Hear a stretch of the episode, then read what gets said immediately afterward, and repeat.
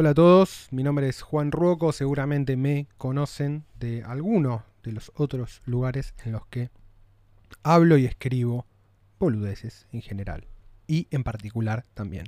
Bienvenidos a la tercera temporada de Random Podcast, mi podcast personal en el cual hago esas cosas, pero también intento reflexionar sobre algunos temas que cada tanto se me meten en la cabeza, me parasitan los pensamientos y solo puedo dejar de pensar en ellos una vez que escribí algo o, como en este caso, grabé un podcast al respecto.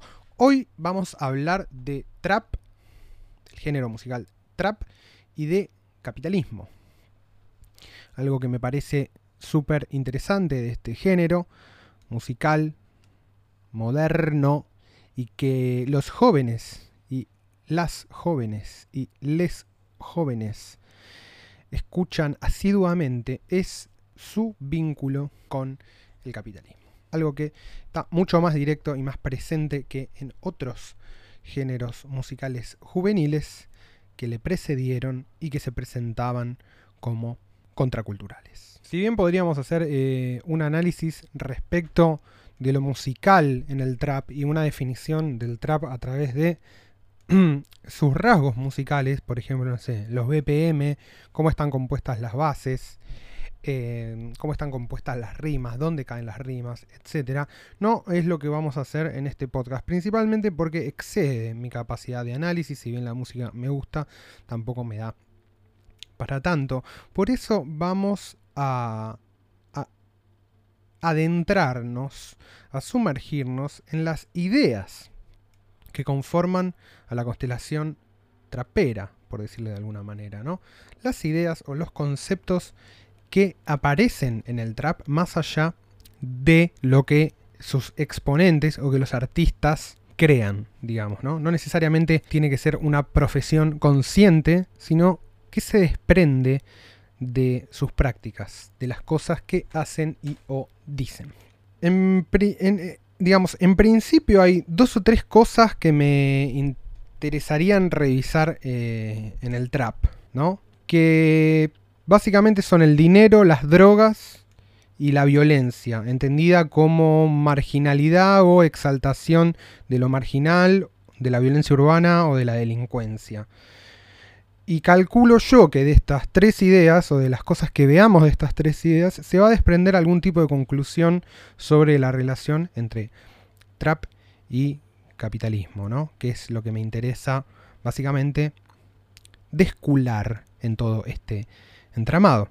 Vayamos por la, por la tercera vía, ¿no? La exaltación quizás de la violencia urbana, por decirle de algún nombre, de la criminalidad, de la delincuencia, de la marginalidad. En el trap existe una especie de concepto que articula toda esa estética o toda su estética y tiene que ver con ser real.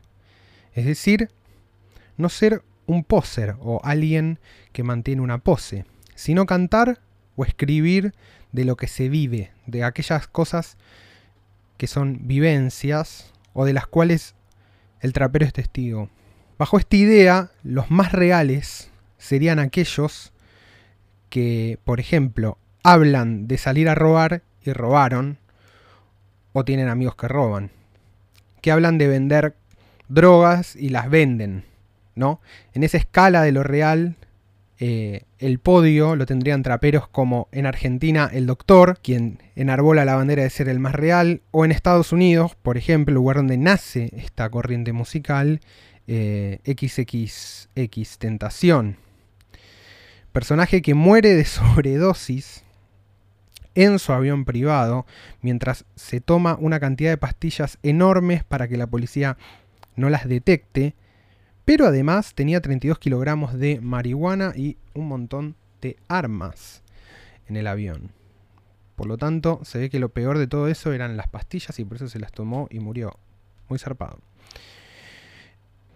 Dentro de este grupo podemos eh, ubicar a traperos como Malajunta Malandro, el Doctor, aquellos que viven de alguna manera la vida del trap, ¿no? O como se dice en internet, de tough life la vida del matón, del lampón.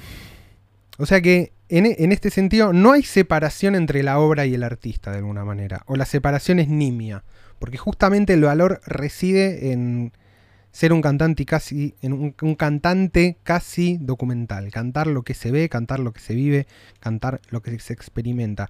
Y cuanto menos distancia hay entre lo que se canta y lo que se hace, más real se es. Sin embargo, no todas las corrientes del trap se pueden ubicar en este criterio. Después, digamos, hay, una corriente más nueva que tiene que ver también con una maduración de la estética trapera, si se quiere, que puede estar representada en gente como Catriel y también en Dillon, que los dos suelen reconocer que el trap es una estética, justamente, es una postura estética, es un conjunto de reglas ¿eh? Que le dan orden a una cierta o a una cierta performance artística. ¿Ok? Entonces, digamos, ahí ya hay una distancia bastante zarpada del criterio este de lo real. De hecho, podemos decir que este tipo de traperos son post-traperos, porque consideran al trap como una estética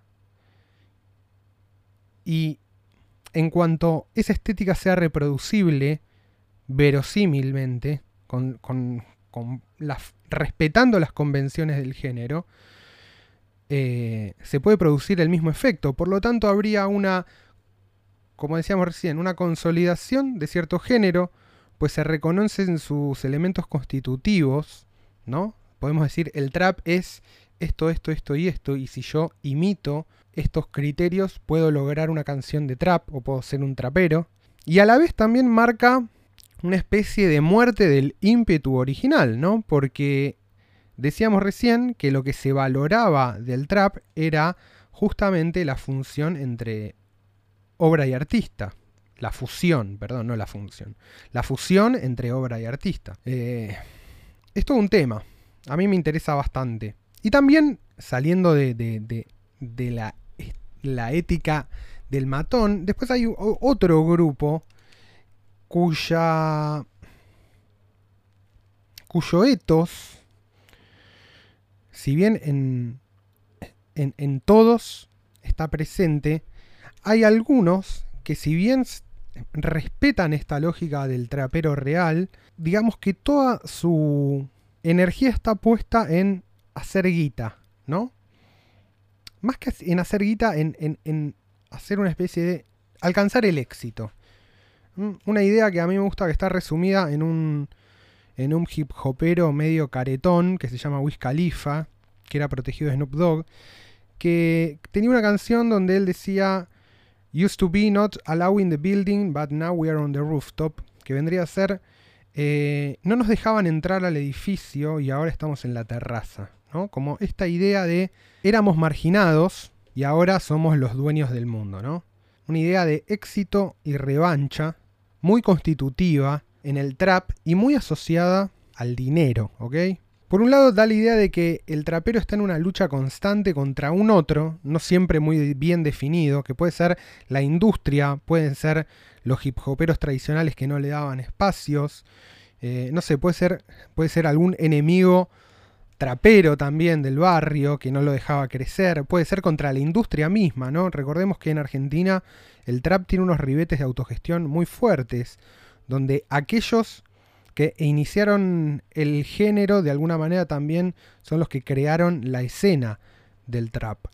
Entonces es como... Nada, siempre hay un otro contra el que se combate desde el trap. Y quienes estén más al tanto de las vicisitudes biográficas de los traperos seguramente pueden entender mejor quién es este otro según quien sea que, lo esté enunciando. A mí, por no venir de ese palo, obviamente se me escapa un poco más. Pero como sea, el movimiento más o menos se puede repetir y se puede ver en todos los traperos, ¿no? Era yo, trapero, era un marginado, sea por mi estilo, mi forma de vestimenta, por mi estilo de vida, por usar drogas, y ahora resulta que soy el jefe, ¿ok? Hay una transición de underdog a capo, ¿no? Como la parábola, no la parábola, pero tipo David y Goliat, ¿no? Le ganamos a Goliat y ahora somos los reyes. El trap es una historia de ascenso a través del trabajo, de ocupar el lugar prohibido, de robarle el fuego a los dioses. ¿Ok? Es una historia de éxito a través del esfuerzo y del trabajo. Y además, para demostrar que esto es cierto y que no es puro palabrerío o puro chamullo, el trapero ofrece signos visibles de su triunfo monetario y económico, que pueden ser autos de lujo, pueden ser joyas y un montón de otras cosas que pueden ser percibidas como sinónimo de éxito. En el caso quizás de los traperos no deconstruidos, el hecho de tener muchas minas, de tener groupies, ¿no? Eso es también un símbolo de estatus. Sin embargo, la fuerza está puesta para mí en el tema de la joyería, por eso también dentro del mundo del trap argentino, el joyero del trap, eh, el querido Don Roach, 0800 Don Roach, tiene y ocupa un lugar mítico, ¿no? Porque es justamente quien le da a ellos los signos, quien es su proveedor de los signos del éxito. Ahora bien, tanto los autos de lujo, las joyas, las casas, me olvidaba de las casas, hay un, si se fijan en los videos de trap hay todo el tiempo como casas, casas con pileta, casas en countries. Em, son los mismos, o son las mismas marcas de éxito que en el capitalismo tradicional, el capitalismo clásico son los signos visibles del ascenso social. En este sentido, el trap es una defensa del capitalismo y citando al senador Pichetto, ¿no? Y su máxima, no está mal hacer plata, no está mal hacer guita, el trap representa esa idea. Es de alguna manera, casi al pie de la letra, la estética trapera, eh, un reflejo de la teología calvinista, de la teología protestante, donde el trabajo, de la ética protestante del trabajo, donde el trabajo es el camino hacia el ascenso social y la prosperidad económica resulta en un sinónimo o en los signos visibles de la bendición divina. Y lo que llama la atención quizás es como un, un concepto de una cultura tan foránea como el anglosajón se haya hecho carne tan pronto eh, en Argentina.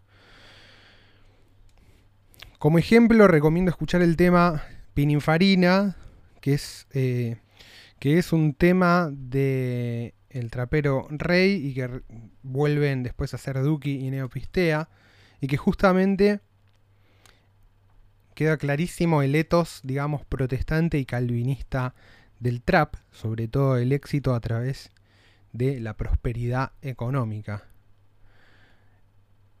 Obviamente ejemplificada en el nombre de la canción, que Pininfarina era un diseñador de Ferraris. Ahora bien, no es solo una, una aceptación, digamos, acrítica de la ética protestante, sino hay una dimensión que le da autonomía al trap de esto dentro de esta tradición. Porque el trapero no representa el modelo de hombre frugal protestante dedicado al trabajo y que recoge el fruto del mismo luego de años.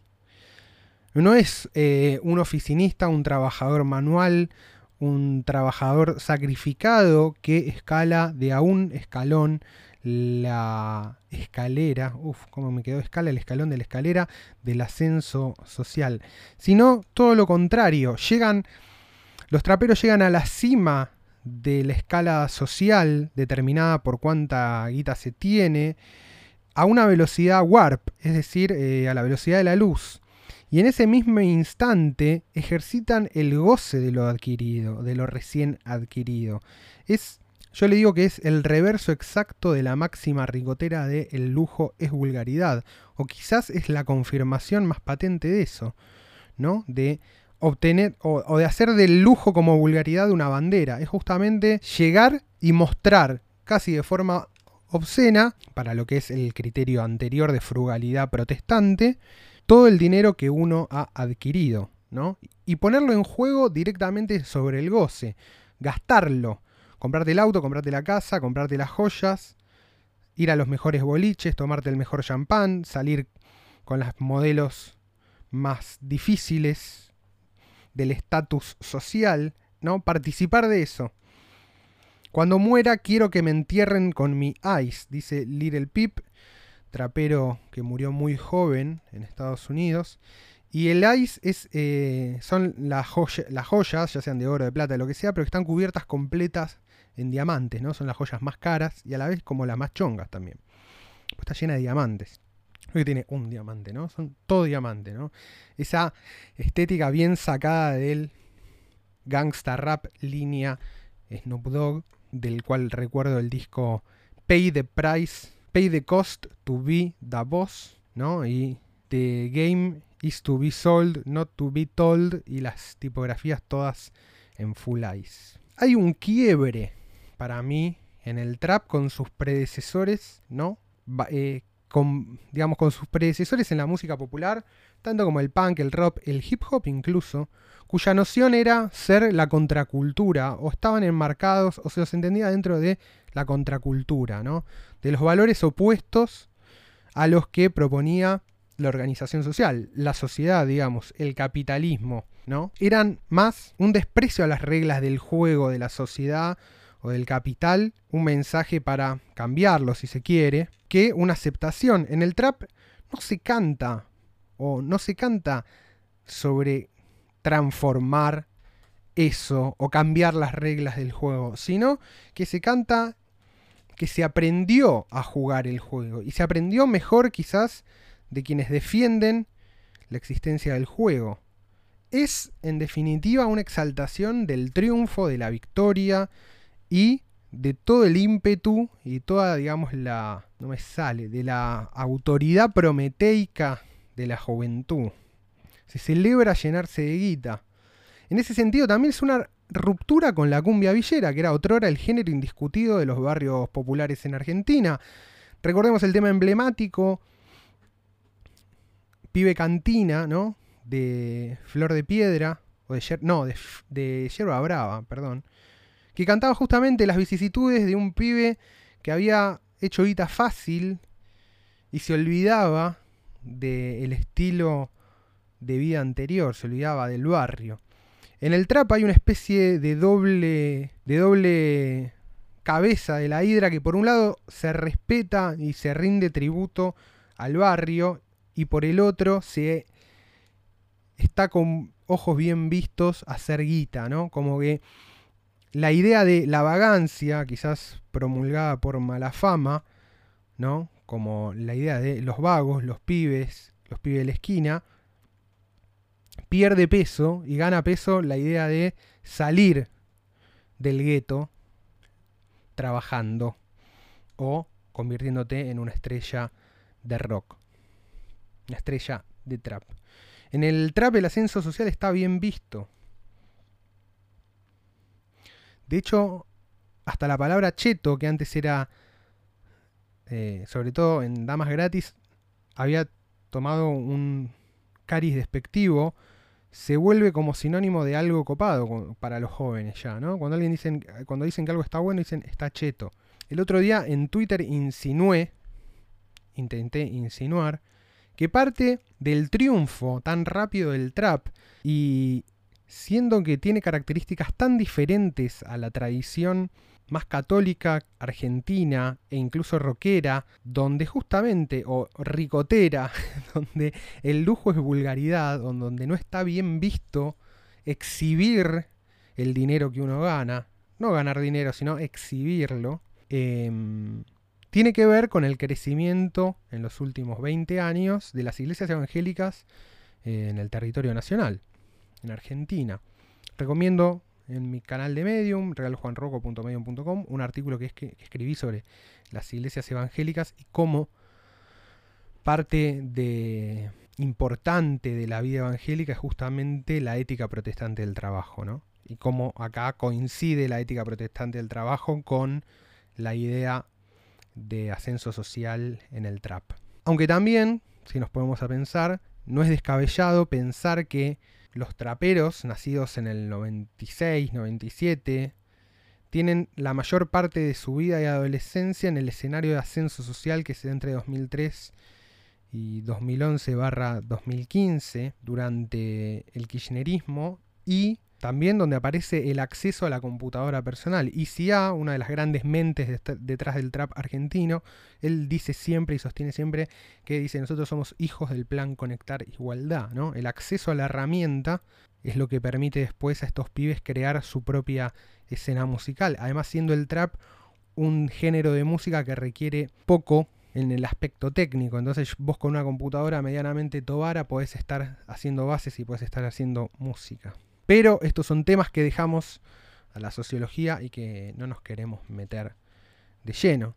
Y por último, por último, pero no menos importante, la relación entre trap y drogas y capitalismo. Hay, ¿por qué en el trap hay una, digamos, un espacio dedicado tan fuerte a contar y hablar del uso de drogas y analgésicos, ¿no? La palabra misma trap refiere a la trap house eh, casa de compraventa o venta-consumo, aguantadero de drogas en la tradición anglosajona, lo que acá sería un aguantadero. También se ve, como veíamos en, la biografía de XXX Tentación, las drogas como un camino para lograr el éxito, o también en lo que se conoce como hustle, hustle, ¿no? El, la rosca, también un atajo hacia el ascenso social. Eh, vale escuchar cualquier canción de trap, tanto de acá de allá.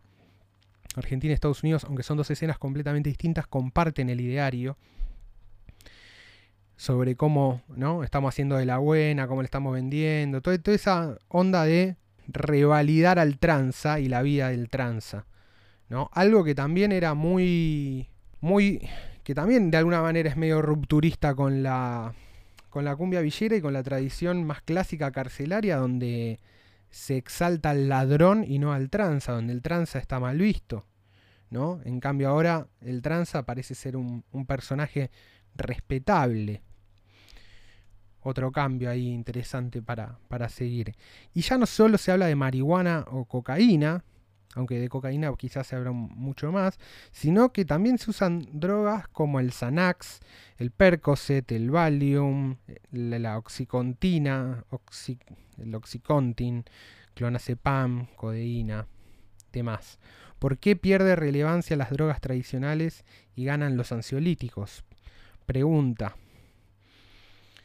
hay un paso y una traslación de la exploración psicodélica contracultural, hippie rockera clásica, ¿no? De, no sé, en Argentina, revista Cerdos y Peces, eh, la, cofradía de la flor solar, todo ese mambo hippie con el LSD, a drogas que parecen eh, recetadas para gerentes de banco que tienen que tolerar la presión ¿no? de la timba financiera constante.